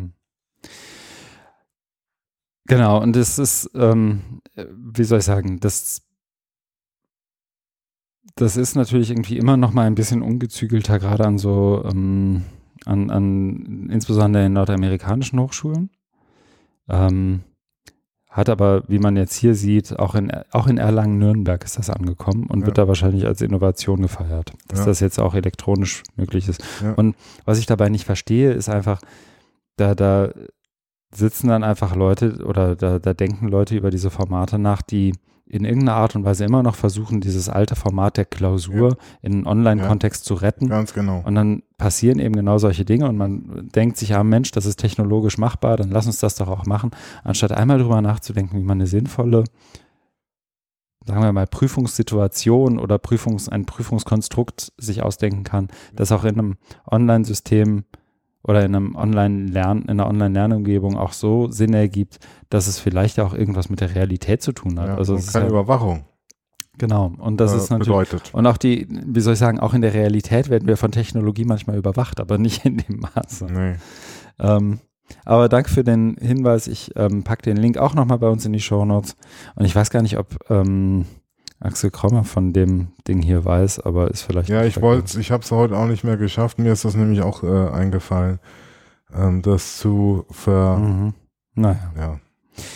Ich würde sagen, an der Stelle können wir fast schon irgendwie einen Knopf dran machen, weil genau. das ist ja jetzt keine neue Unterhaltung für uns hier im Podcast. Nee. Ich klar. dachte nur, es ist hier irgendwie nochmal ähm, anders da, deswegen wissen. Ja, das ist, das sind so die, die, die, ähm, nennt man das gängigen Exzesse oder so, mhm. muss man fast sagen. Die gängigen Exzesse. Wäre doch ein schöner Titel für die Episode, äh, Folgentitel. Ja, so. Dankeschön. Die, die gängigen Exzesse. Der, der Überwachungsindustrie. Aber das, das, äh, also das heißt also dieser, um ganz kurz nochmal ja. zurückzukommen auf den Fall, ähm, der ist jetzt ongoing oder ja. ist nicht. Das ist ziemlich frisch. Also das ist. Ähm, wird nur dauern, ne? Bis da, also es wird eine Anhörung oder, oder sowas geben, ne? Vor Gericht. Ähm, Und auf was wird er jetzt verklagt? Auf 8,7 Fantastilliarden? Ja, irgendwie sowas. Also ich glaube, das ist noch nicht ganz raus, wenn ich das richtig gesehen habe. Warte, ich kann mal schauen. Affidavit of Ian Linkletter, Affirmed Verhalten, Notice of Application of Defendant, Response to Civil Claim. Da müsste es eigentlich drin stehen. Das ist ein Civil Claim. Ähm, Delip. Genau, und das ist im Prinzip seine Verteidigung. Ich schaue nochmal kurz nach. Es gibt irgendwie einen Haufen. Na, das ist halt um, an unlisted YouTube video is not a technological protection measure within the meaning of the Copyright Act. Also es geht wirklich um Copyright Acts Geschichten. Mhm. Ich gucke mal, ob ich spontan nach äh, rausfinde, was genau die Anklage jetzt sagt. Klar. War ein Copyright Infringement, also Verle mhm. Verletzung des äh, mhm. Ja, genau, das, das in jedem Fall. Aber äh, ja, weil, ähm, er, weil er die öffentlich gemacht hat. Ja, genau. Die Links, ähm, also die so eine Links, Art Aufführung. So, wenn du dann Musik streamen würdest. Genau. Und wenn du dir das anguckst, also ich, ich zeig's dir mal hier auf dem Bildschirm so gut ich kann, das ist das, was ihm dazu geschickt wurde. Das ist also, ich würde schätzen, so um die 250, 300 Seiten, nach dem, was ich hier sehe. DIN A4, äh, der, der Affidavit, das ist, glaube ich, eine Vorladung in Juristen. Ähm, Logik. Also das Und ist das ganz große Besteck. Genau, es geht aber noch um keine, ähm, wie soll ich sagen, 570 Seiten sind das. Ja, das sieht ähm, wirklich mehr aus als 300 dieser. Ja, ich dachte, ich dachte, ich bin, aber das ist ja irgendwie auch ein gutes Zeichen, wenn ich nicht weiß, wie, wie viele Seiten. Nein. Ähm, was, was glaube ich üblich ist oder nicht üblich ist, da mag man mich aber auch gerne berichtigen, ist normalerweise, soweit ich weiß, in sowas hier kein ähm, keine Summe direkt von Anfang an genannt, sondern mhm. äh, die wird ja im Verlauf des Verfahrens irgendwie Verhandelt. festgelegt ja. und verhandelt. Okay. Ähm, insofern äh, ist das, glaube ich, noch ausstehend und da wird es mit Sicherheit zu einer Art Verhandlung kommen, wenn Proctorio jetzt das durchzieht. Wenn nicht, dann hat Ian Linkletter jetzt 50.000 Dollar mehr als vorher, ähm, mit denen er sich dann überlegen kann, was, was er äh, damit macht. Da gibt es, glaube ich, aber auch eine Logik für, dass sie dann irgendwem zugute Ja, einen Anlass wird er ja schon nehmen, um dieses ganze Zeug auch zu bearbeiten. Ja, ja, also das, das, das, sind ja auch wirklich Kosten und das ist ja auch wirklich ja. wahnsinnig invasiv in dein eigenes Leben. Ne? Ja, also total. das sind, ähm, mach das mal, auch mit den unter den gegebenen Fristen irgendwie auf so, so ein Ding irgendwie zu antworten. Ähm, ich werde das aber bestimmt mitkriegen, was da passiert. Wenn du willst, kann ich das immer mal wieder hier ja, ja, auf jeden erzählen. Fall. Ich würde sagen, wir kommen mal zum nächsten Thema. Ja. Das nächste Thema ist auch ein, ich glaube, das geht fix. Aber ich habe auch, äh, ne, also ich habe so rumgesessen und überlegt, was kannst du denn jetzt im Podcast bringen? Ähm, weil ich aufgrund der ganzen Gegebenheiten relativ wenig gelesen habe. Und mir ist aufgefallen, dass ich beim Umzug und allem, was damit zusammenhängt, Renovierungsarbeiten und so weiter und so weiter, relativ viel Podcast gehört habe. Und dann habe ich mal in meine History geschaut und überlegt, was ist denn überhaupt sinnvoll für den Podcast und was fand ich auch bemerkenswert als Episoden. Und ich habe zwei Podcast-Episoden dabei von Get an Air. Das ist der Podcast von Terry Green. Mhm den du ja, glaube ich, auch ab und zu mal hörst. Ja, ne? ja, ja. Und ich weiß nicht, ob du die beiden Folgen gehört hast, aber ich die bin eine, auch schon mal getroffen oder irgendwo bei mhm. einer Veranstaltung. Ähm, und die eine Folge ist mit Brian Mathers, mhm. der riesige Ire, Nordire, mhm. der in London lebt und gut zeichnet. Ja, sehr gut. Ähm, und das andere ist, die andere Folge ist mit Benjamin Docs Data, ähm, der ähm, über seine Ansätze von Critical Pedagogy und, und einem weiteren um den ähm, in diesem Feld spricht. Und ich fand beides waren nochmal wirklich gute Ansätze. Brian Mathers vor allem, weil er ja äh, ganz häufig in der Rolle ist. Also Brian Mathers ist ein, wie sagt man das? Wahrscheinlich Illustrator ja, im weitesten Grafiker. Sinne. Aber so, so eine Art autodidaktischer Grafiker, Mediendesigner, Illustrator, der ähm, auch viel in der Open Education Szene, unter anderem für Reclaim Hosting, Audrey Waters, ähm, die Kolleginnen und Kollegen von Alt, für Wikimedia haben wir ihn auch mal Martin ähm, Weller. letztes Jahr engagiert. Martin Wellers Buch ist unter anderem 25 genau. Jahre. Ähm, stimmt, das haben wir hier auch gar nicht drin, können wir auch machen. Ne? Ähm, jedenfalls äh, kriegt er es ganz gut hin, diese ganzen Fragen, um die es in den verschiedenen Kontexten und Konferenzen gibt, so auf einen Visual Statement irgendwie runterzukochen, dass es dann irgendwie ganz gut trifft. Und er hat ein bisschen beschrieben, wie er da überhaupt hinkommt. Und das ist ja was, was also mir in jedem Fall fehlt und vielen anderen auch, nämlich einen komplexen Sachverhalt in ein mhm. Visual und ein Statement ja, runterzukochen ja. und das ohne, dass es an Kontext verliert, sondern vielleicht sogar gewinnt oder eine zusätzliche Perspektive gewinnt. Das fand ich ganz spannend. Ja, das andere ist eben Benjamin Dogsdater, der so ein bisschen auch erzählt, wie er da gelandet ist, wo er jetzt ist. Er jetzt Brüssel. In, in Brüssel. War vorher, ich glaube, ich glaube, es war Doha wo er vorher an der internationalen Schule war, ähm, hat er auch so ein Stück weit erzählt, wie er so in den Kontext reingeraten ist, in dem er jetzt ist, ähm, aus welcher Perspektive er das alles ähm, beschreibt, identifiziert sich selbst als ein, so ein äh, als ein, ähm, wie sagt man, äh, Mitglied der First Nation, also ähm, das, was glaube ich früher Native American hieß, ähm, also die diejenigen, denen letztendlich das, das Land mehr oder weniger äh, weggenommen wurde bei der Kolonialisierung. Ähm, und beschreibt sozusagen aus dieser Perspektive immer wieder auch ähm, bestimmte Narrative, die auf ihn so einwirken, rund um den Kontext Technologie und Lernen. Aber es geht auch um ein paar weniger düstere Themen. Das fand ich grundsätzlich empfehlenswert. Ähm, soll ich direkt weitermachen? Oder? Ja, ja, ja. Mhm. Ähm, zweiter Podcast in der Runde ist, oder ja doch, zweiter Podcast in der Runde, die ich hier empfehlen wollte, ist, ich weiß nicht, das ist, das fühlt sich inzwischen Lichtjahre weit weg an, aber vielleicht erinnerst du dich, dass im Herbst, und ich weiß auch gar nicht mehr genau wann, ich würde tippen, dass es, wann ist das hier veröffentlicht? Warte, ich schau mal. Hey. Podigy. Leider kein Timestamp drin. 21. September, da ist es. Also kurz nach unserem letzten Gespräch ist das hier veröffentlicht worden. Es gab so im Spätherbst, und es war so, muss entsprechend so ungefähr Mitte September gewesen sein, eine Studie zu Zweisprachigkeit und Bildungskontexten. Mhm. Nämlich, ähm, genau, die Headline war, kaum Deutsch, ähm, äh, kaum Deutsch zu Hause spricht jedes fünfte Kind, titelt die Tagesschau und stößt damit eine Klassikerdebatte an. Mhm. Mehrsprachigkeit bei Kindern. Während, die, während CSUler sich wünschen, dass in migrantischen Wohnzimmern ausschließlich Deutsch gesprochen wird, erzählen wir euch, mit wie vielen Sprachen wir tatsächlich zu Hause aufgewachsen sind und welche Rolle diese für unsere kulturelle Identität gespielt haben. Das ist ein Podcast, den ich ohnehin sehr empfehlen kann, die Kanakische Welle. Kennst du? Nein. Hör mal rein, ist witzig. Ja. Ähm, letztendlich betrieben von ähm, zwei Journalisten, im, äh, nicht nur im weitesten, sondern auch im, im, engeren Sinne. Und die laden sich eben auf die kanakische Welle immer verschiedene Gäste ein, je nach Thema des jeweiligen Podcasts. In dem Fall Vanessa Wu von Rise and Shine.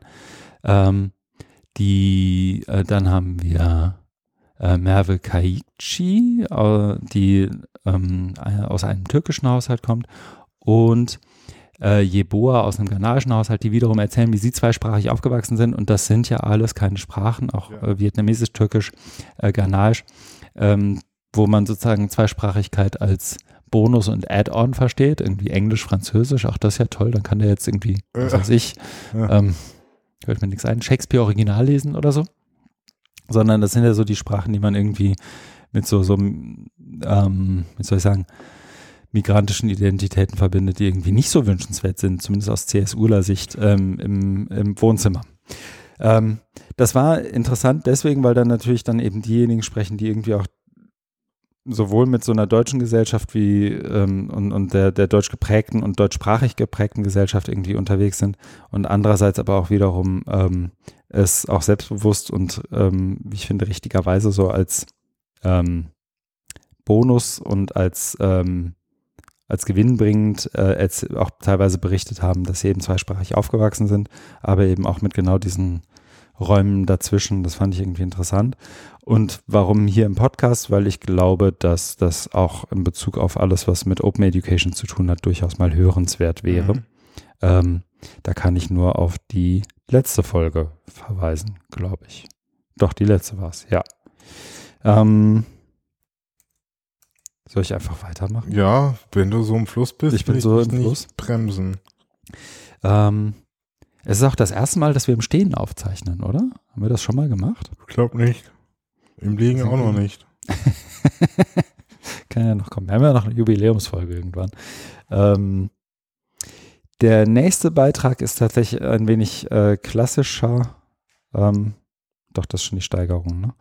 Ähm, Feierabend bei Open Education Content, nämlich ist der nächste, äh, da ist er, äh, trägt er den Titel What is Complex Learning in the Workplace? Und ich fand das, ich glaube, ich habe das gefunden in Newsletter von Downs. Mhm. Ähm, das ist eine, ein Interview, ehrlich gesagt, nur vom 3. Februar 2020.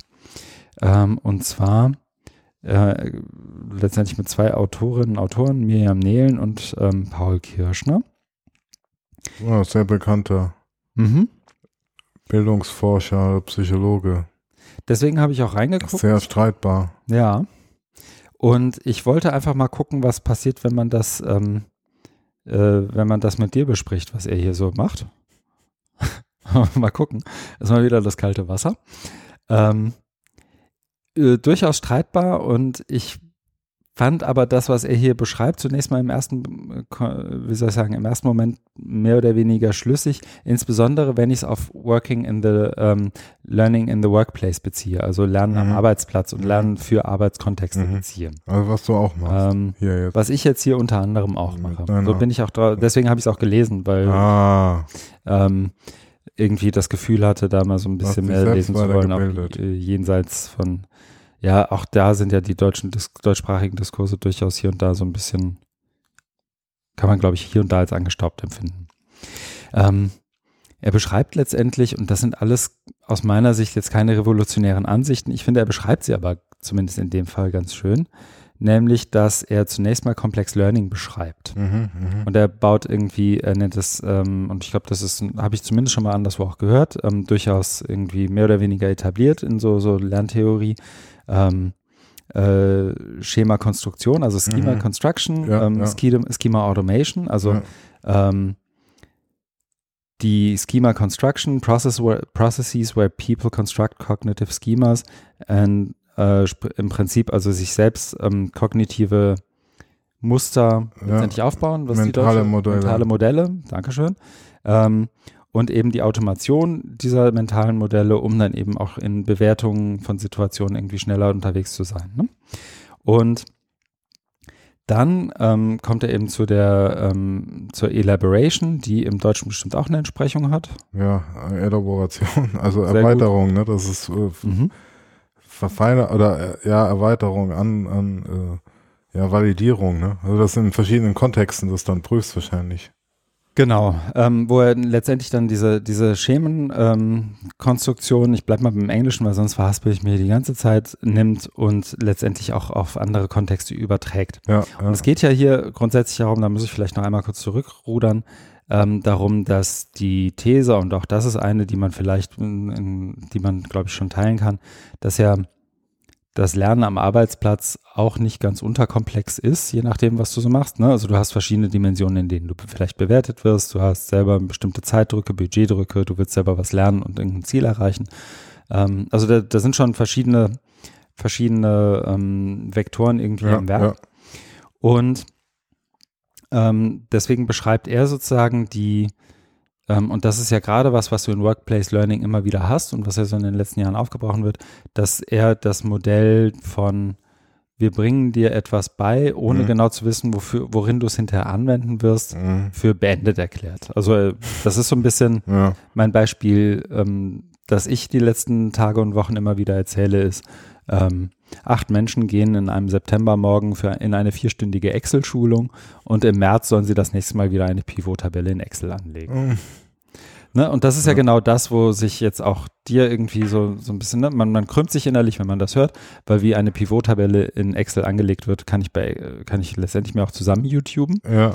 Ähm, und dazu noch, ich würde die Schulung ja verstehen, wenn sie geschieht, in dem Moment, wo vielleicht ein großes Excel-Projekt nächste Woche ansteht oder sowas. Ja. Also wo ich das irgendwie miteinander auch mit dem Problem, mit dem ich ausgesetzt bin als Arbeit, äh, ja. als Arbeitnehmerin, Arbeitnehmer in dem Fall, wo ich irgendwie einen Bezug herstellen kann zwischen den Problemen, die, mit denen ich in der Schulung konfrontiert ja. werde und den Lösungen und den Problemen, mit denen ich am Arbeitsplatz, sprich in meinem täglichen Tun konfrontiert bin. Ja. Und, sobald, da kommt dann mhm. noch dazu, man muss ja deine eigene Schema Construction auch irgendwie berücksichtigen. Ja. Das ist ja, was ich vorhin erwähnt habe, an irgendeiner Stelle vor einer Stunde.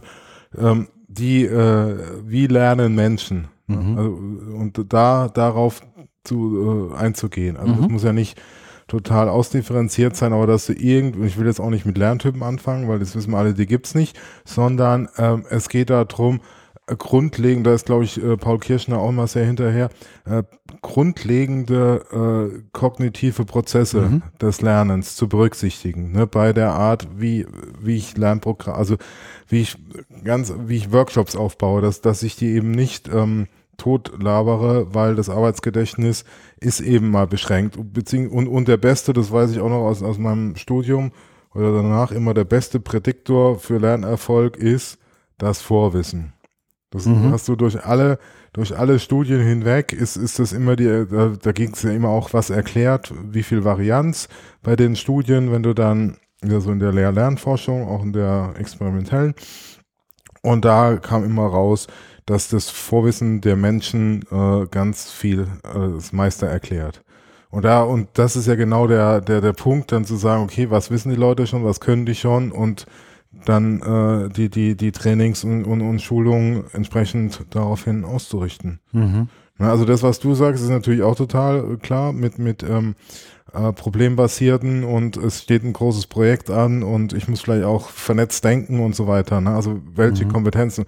Und das wäre natürlich auch toll, wenn das auch in, in dem Workshop, dass man da auch vernetzt denkt. Und nicht dann, dass jemand vorne steht und, und äh, Slide 1 von 137 durch äh, PowerPoint. Ja, und nicht so durch. Ja.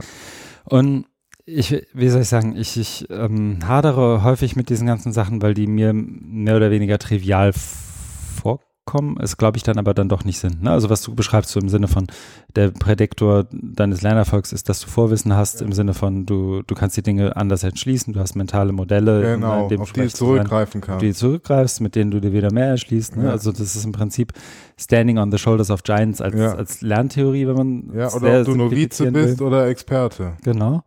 Und das beschreibt er hier letztendlich unter anderem, aber nicht nur.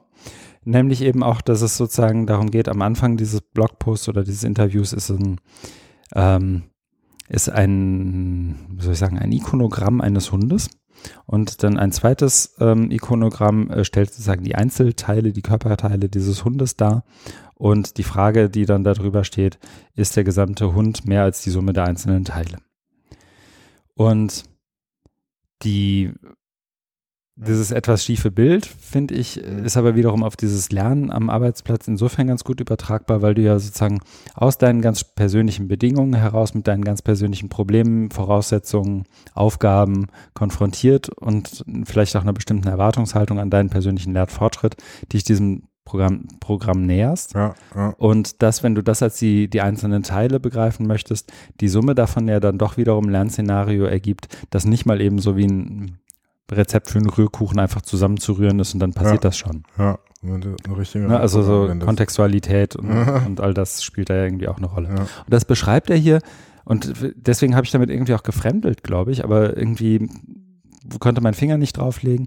Er beschreibt das alles hier, er beschreibt das aber in einer Art und Weise, wie ich es nie beschreiben würde. Aha oder wie ich es auch sonst selten lese in diesem Interview. Also es ist für ein Aha. Interview auch sehr, sehr dicht und sehr, also so, du siehst, es ist im Prinzip ein geskriptetes Interview, das im mhm. Prinzip zur, zur Auflockerung, quote unquote, eines Blogposts dienen soll. Mhm. Aber es ist trotzdem hier und da, glaube ich, ein bisschen lesenswert, wenn es auch mehr oder weniger dient, um ein kürzlich erschienenes Buch zu promoten. Ja, ja.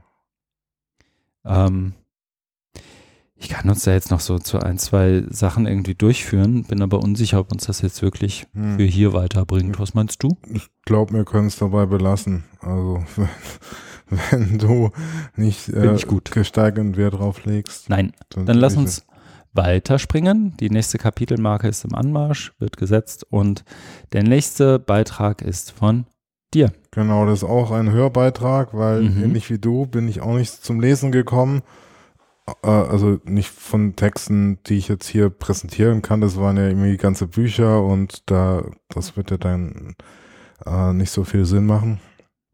Oder eher äh, einzelne Auszüge daraus, die kann ich bei Gelegenheit dann schon nochmal mhm. vorstellen.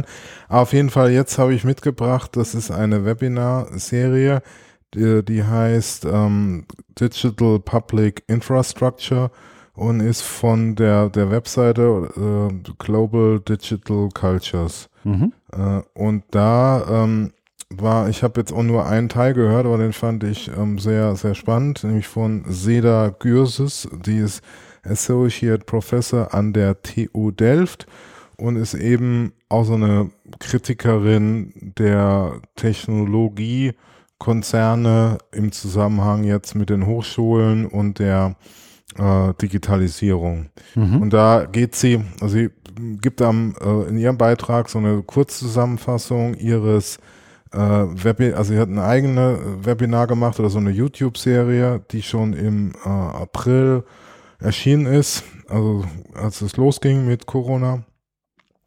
Und äh, jetzt ähm, sagt sie auch, ja, das ist dann schon noch lustig, da mal wieder zurückzugehen und zu gucken, was hat sich geändert und was passiert.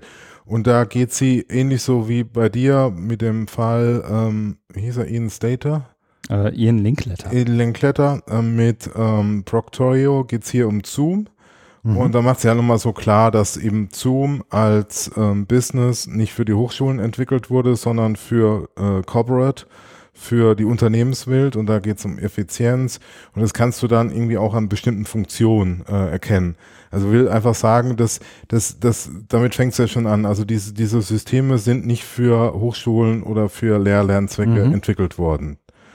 Und das ist ja schon mal eine Aussage, finde ich. Und die, wo man mal, also äh, sich vergewissern muss, was heißt das denn? Nämlich, das heißt, dass ich auch mit, mit anderen Werten und Vorstellungen ähm, dann arbeite, indem ich die dann, äh, diese Software wie Zoom jetzt, jetzt nutze. Ja. Ne, in, in meiner, in meiner, in meiner Lehre. Und dann gab es eben auch noch so ein paar Fälle, die habe ich jetzt aber nicht mehr so weiter nachrecherchiert, wo, wo auch ähnlich wie bei ähm, Ian Lankletter äh, es da ähm, zu Zensuren, also bei ihm war es ja keine Zensur, aber es gab da wohl auch in, in San Francisco an der State University so einen Fall mit Zoom, dass da ein ähm, Seminar, wo es um ähm, das Thema äh, wessen Narrative ging, um, um, um palästinensische Perspektiven und mhm. das wurde dann zu Israel kritisch gesehen und deswegen wurde das irgendwie zensiert. Und dann haben sie das versucht auf YouTube nochmal zu zeigen und da wurde es auch irgendwie nach 25, 30 Minuten äh, zensiert und mhm. äh, abgebrochen. Also will einfach nur sagen, dass dieser Kontextbildung ja, sozusagen. Ja, genau, das war ich, in mhm. irgendeinem Seminar und dann dann gab's da, also gab's da einen Eingriff. Ja. Einfach, ne, in, in, in, in die äh, akademische Freiheit, ne? Mhm. Äh, weil es irgendwie zu terroristisch oder terroristische Position vertreten wurde in mhm. diesem, in diesem Kontext, wo es ja. um Geschlechter, Identität und Narrative und Kultur, das sind natürlich sehr, sehr aufgeladene Themen, aber dann so zu reagieren, ist ja dann auch nicht so. Genau. Und äh, da, da geht's ähm, so drum, also nochmal so eine Auseinandersetzung mit Zoom als ähm, Instrument oder als Mittel der Wahl, jetzt um mhm. Lehre irgendwie aufrechtzuerhalten, aber wirklich tiefer gebohrt, ähm, und das, das sehe ich hier auch nicht so in der ganzen deutschen Debatte, dass man sich da mit, mit so Fällen mal auseinandersetzt. Ne? Was heißt das? Und das macht sie ja wirklich sehr gut, in, in dem sie, also wirklich da das so, so nachbohrt und, und, und aufzeigt, was das denn heißt. Mhm. Also nicht nur wir ja, wir können jetzt alle hier in die Breakout Rooms und ähm, funktioniert ja. Ich nutze ja selber Zoom, ne? Für, für das Seminar in, in Köln kriegst du dann da einen Link und dann loggst du dich ein und dann steht da das äh, Logo der Uni ja, Köln und Zoom und ich kann die Dinge anlegen und so weiter. Mhm. Die, die, die Sitzung und Breakout Rooms und Umfragen machen und so weiter. Mhm. Das machst ja. du ja natürlich dann. Ja. Ja, nee, und, und, die Frage ist, also ich habe das jetzt nicht ganz durchgehört, ähm, aber der Name ist ja im, so mit Public Infrastructures, ne? Also was kann man da jetzt machen ähm, im Sinne auch von digitalen Infrastrukturen, ne? Wie, wie, wie kann man das ähm, be, äh, bewerkstelligen oder wie, wie, wie kann man das äh, aufbauen? Das sagen ja einige wahrscheinlich, das ist schon 10, 15, 20 Jahre zu spät. Ne? Ach ja, aber nicht, Oder, nicht nur, nee, nee, das, ähm, also so eins dieser größeren Themen so im Lauf dieses Jahres, ähm, und das ist eigentlich kein größeres Thema diesen Jahres, sondern auch der letzten 20, 30 Jahre, so gerade im Kontext öffentlicher IT, ähm, wo ich mich ja jetzt auch stärker reinfuchse vor Better or Worse, ähm, ist so dieser ganze Diskurs rund um digitale Souveränität. Mhm. Ähm, der zumindest in diesem Jahr so genannt wird, ja, aber ja. eigentlich vor zehn Jahren auch schon da war, nur anders hieß. Ja. Und da wie soll ich sagen, ich kann das White Paper äh, verlinken. Ich halte es, es liegt hier auf meinem Schreibtisch, digitale Souveränität als strategische Autonomie, Autonomie Umgang mit Abhängigkeiten im digitalen Staat. Und das ist jetzt nicht von irgendeiner Splitterfraktion irgendeiner ähm, Humanities Hochschule rausgegeben, sondern das ist halt das äh, Bundesministerium des Innern für ja. Bau und Heimat äh, ja. of all places ja. und Fraunhofer Fokus. Ne? Also das ist schon ja, aber das stimmt, das ist, ein, äh, das ist ein, ein großes Thema.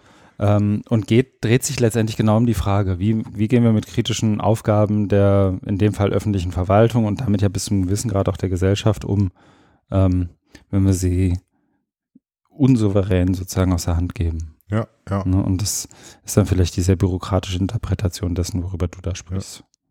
Ja. Ja, ja wobei das, das, das sind natürlich auch wichtige äh, Diskurse, die da geführt werden, jetzt mit, mit äh, digitaler Souveränität. Mhm. Und was es, glaube ich, braucht, ist, ist, sind auch jetzt, äh, also weil die Zeit ja drängt, äh, pragmatische, mhm. praktikable Lösungen, ne? die eben nicht Zoom oder äh, sonst was sind, sondern die, die, die dann, die dann eben Open Source sind, äh, die, die, die selbst gehostet sind. Ja, genau, und das ist ja immer so ein Huhn-Ei-Problem. Ne? Also das merke ich jetzt, habe es ja eingangs erzählt, was ich hier so mache. Und natürlich ist es so, dass es einfacher wäre und auch weniger Rechtfertigungsdruck hätte, irgendwie in unserem Fall jetzt hier auf Microsoft 365 zu steigen und zu sagen, damit arbeiten wir jetzt. Ja. Ne? Nobody was ever fired for buying IBM. Ja, Servicevertrag äh, abgeschlossen. ja, genau. Dann nimmst du aber dann auch den, genau den, den Microsoft dir vorlegst, weil ja. du hast keinen Verhandlungsspielraum. Ja, oder du sagst halt, ähm, oder du sagst halt, du hostest bestimmte Dinge selbst und bestimmte Dinge vielleicht nicht und versuchst so eine Art von kritischem Kern auch so abzubilden, dass du darüber eine gewisse Kontrolle noch hast. Ja. Und das ist ja dann sowohl eine Hierarchisierung in Bezug auf deine Tätigkeiten, also was sind eigentlich deine Kernprozesse und was nicht. Ja. Ne? Also was passiert, wie soll ich sagen, ähm, nehmen wir mal an, alle Bibliotheken ähm, würden nur noch auf ähm, Server X, Y und Z äh, von den drei großen, ja. fünf großen, wem auch immer man dann nennen möchte, betrieben. Ja, AWS. Ne? Was, was passiert dann in dem Fall, wo ähm, jemand da entscheidet, so wie du es eben beschrieben hast, so, aber der Diskurs geht uns jetzt hier aber ein bisschen zu weit. Ja, und die Bücher dürfen nicht mehr ausleihbar sein in der digitalen oder kopierbar genau. oder ansehbar. Oder aber aber auch da wiederum, das betrifft ja nicht irgendwie alles, was die Bibliothek tut. Also ein Großteil dessen, was wir hier in der Bibliothek stehen haben oder jede andere Hochschule in der Bibliothek hat, ist zwar vielleicht ein bisschen viel Ballast und ein bisschen viel Text und ein bisschen viel Daten und ein bisschen, äh, aber niemand käme ja zumindest im jetzigen Stadium darauf, da irgendwie den Anker zu werfen, zu sagen, das wollen wir nicht, sondern es sind so die letzten 0,5 oder 2 Prozent oder so, die da irgendwie kritisch zu bewerten sind, zum Beispiel. Und da gibt es ja verschiedene Muster, wie man sich dem annähern kann. Ähm, was ich damit nur sagen will, ist, dieses Thema digitale Souveränität mhm. und überhaupt solche Fragen werden ja ganz oft so als so ein 0-1, als so ein mhm. ähm, binäres Binär, Ding beschrieben, ja. als hätte man die so, und ja. wenn man auch nur ein bisschen in Zoom arbeitet, hätte man gleich alle seine Souveränität verloren und das ist ja auch nicht so. Nee. Ne? Und da wieder so in diesen Grauschattierungen auch zu denken und auch strategisch zu operieren, ist dann ja eigentlich das Spannende. Ja, und das, es geht ja äh, genau, es geht nicht um Schwarz-Weiß, sondern es geht aber darum, äh, zu verstehen, was, was, was das bedeutet. Und das, das, ich glaube, die Herausforderung ist für viele Leute, sich das eben nicht vorzustellen, mhm. es sei denn, du kriegst einen Brief oder 600 Seiten äh, zugestellt von, von ähm, Slap oder wie das heißt, ne? Dann ist okay, äh, das ist doch mal äh, jetzt greifbar, diese, diese 600 mhm. Seiten. Ansonsten äh, merkst du das ja gar nicht. Das mhm. ist doch der Punkt, ne? Aber, aber ähm, die Gefahr ist ja da und deswegen fand ich da diesen Beitrag ähm, äh, gut, da aus dem Webinar, wo sie das versucht, da nochmal ähm, äh, auch sehr vehement, aber schon berechtigt da, darzulegen. Ne? Also es hat natürlich immer sowas wie, wie Sch Schreckgespenst oder so, aber es, geht ja irgendwie auch um Aufklärung. Mhm. Es ist immer so ein oft oder sehr missbrauchtes Wort, ne, um Aufklärung, aber ähm, strategisches Denken, was du sagst, ja, aber ähm, ihr habt euch ja dann auch Gedanken gemacht und, und euch ähm, gegen Microsoft entschieden. Ja, nee, ja. Ähm, nicht komplett, ne? Also unsere Betriebssysteme auf den Endgeräten zumindest in Microsoft. Äh, aber ich, in dem Fall habt ihr euch dagegen entschieden. Ja, ja, aus genau, bestimmten Gründen. Genau. Und waren das dann nur so Usability und Operabilität, also technische Sachen oder auch sowas wie wir, wir ähm, wollen nicht Kunde eines amerikanischen Konzern sein, weil das genau mhm. das ist nämlich auch ein Punkt, den ich vergessen habe, der mhm. mir jetzt auch wieder kommt, was was sie da sagt, eben äh, das ist ein Business. Also die macht da so ähm, zwei drei Punkte auf und mhm. einer ist dann also einmal so diese Umdeutung, Rekonfigurierung der Pädagogik durch Zoom und das andere ist Business. Also das, mhm. äh, wenn ich es richtig verstehe, meint sie damit, dass die ganzen Hochschule jetzt als neue Businesses oder als Geschäftsfeld von Zoom äh, sind. Ja. Das stimmt, das ist ja auch also ein Riesengefecht. Vor also zwei Jahren noch nicht so. Ja, das mhm. ist auch, die, die, die Zahlen sind ja äh, mhm. wahnsinnig in die Höhe gegangen, Umsatzzahl. Mhm. Ne? Und die Frage, will man das? Ja. Ja, na, also das, und das ist ja das, das erstmal sich klar machen, darum geht's doch. Ne? Ich will da jetzt auch nicht sagen, das ist alles böse und soll man nicht, ja. aber man muss sich das mal so klar machen, dass es eine Geschäftswelt ist, dass die unheimlich viel damit verdienen und die Hochschulen dann eben auch als strategischer Businesspartner gesehen werden. Neben, was weiß ich, der, der, der Waffenindustrie oder. Im besten, im besten Fall werden sie das noch, ne? Also so die, du brauchst ja auch schon eine gewisse Größe von Zoom als strategischer Businesspartner. Ja, genau. Ähm, und was dann ja so aus den zum Beispiel Open Source Communities ja kommt, ach, warum überweisen wir die Kohle denn irgendwie ins, ins Valley? Die, das könnten, mit der Kohle könnten wir hier doch auch ähm, super Software bauen. Und wenn du es dann tatsächlich mal versuchst, dann merkst du, es ist, und auch das wiederum wird in dem White Paper deutlich, mhm. ähm, oder wird zumindest angesprochen in dem White Paper, ähm, wenn du es dann mal versuchst, also nehmen wir mal an, die deutschen Hochschulen würden ihre ganze Kohle poolen, die sie sonst zu Zoom und Microsoft und sonst wem überweisen. Es ist überhaupt nicht der empfangende Markt, der Dienstleistungsmarkt ja, da, ja. um die Software in der Stabilität zu bauen, um dem gerecht zu werden, was aber auch an sich erstmal eine relativ unfaire Erwartung ist, weil das einfach sowas von sozusagen 0 auf 100 hochgefahren werden kann ist halt irgendwie auch schwierig. Und es ja, gibt so ein paar genau. Softwarebuden, die sind dann irgendwie sehr spezialisiert, also sei das irgendwie Reisekostenabrechnung in der öffentlichen Verwaltung oder was auch immer. Ja, ja. Ähm, und die haben dann ihre Nische gefunden, in der sie ganz gut operieren können, aber das sind ganz häufig dann irgendwie 10, 15, 20 Mensch-Unternehmen. Und dann hangeln die sich so von Ausschreibung zu Ausschreibung, aber dass die jetzt nicht irgendwie das Rad neu erfinden, ist ja irgendwie auch nicht, also ist ja zu erwarten. Das ist ja irgendwie, deswegen finde ich, muss man da auch schauen, wie kann man das wohl dosiert und auch fördernd tun. Und da ja, bin, ich, ja. bin ich mal gespannt drauf, was, wie sich das auch ja, entwickelt, weil der Sommer ja auch wiederum mit allem, was so datenschutzrechtlicher Regulierung auch auf EU-Ebene angeht, äh, da durchaus auch nochmal ja. ja, klar. ein paar Leute wach gemacht hat. So. Ja, ja. Okay haben wir einen größten Blödsinn der Woche. Ich sehe das immer hier drin stehen. Das ja. ist noch aus einer Zeit, als wir noch wöchentlich ja, haben. Also ich hätte was, aber das kann ich nicht öffentlich sagen. Okay. Dann, dann erzähl es mir hinterher. Ja. Wenn es Nominierungen für den größten Blödsinn der Woche oder des Monats gibt, immer her damit. Des Quartals. Des Quartals, ja. Traurig, aber wahr. Ähm, wir haben nie wöchentlich aufgezeichnet. Doch, das gab es mal eine Zeit lang. Aber auch, ja, wir haben es nicht lange durchgemacht. Das war im anderen Leben. Ja, das, äh, da waren wir noch äh, jung und hatten und hatten, hatten keine Hobbys, hatten witzige Jobs. ja. ähm, in den Shownotes noch leer, aber das soll ja nicht unbedingt so bleiben. Die Frage, was wir tun werden. Ja, ich werde noch äh, bis zum 17., glaube ich, oder 18. Dezember arbeiten. Da stehen noch einige spannende mhm. Aufgaben der Bilanzierung an. Und dann werde ich meinen ersten Urlaub dieses Jahr, also längeren Urlaub. Ich glaube, ich hatte eher ein Wochenende. Das war Mhm. Oder mal, nee, ich bin ja auch umgezogen, da hatte ich mir zwei Tage genommen für den Umzug. Wohlverdient. Äh, zum Umzug. Ja. ja, und äh, deswegen mache ich dann erstmal äh, nichts. Und freue mich auch. Das ist auch gut, dass es nicht, nicht bis zum 23. würde ich, glaube ich, dieses Jahr auch nicht durchhalten.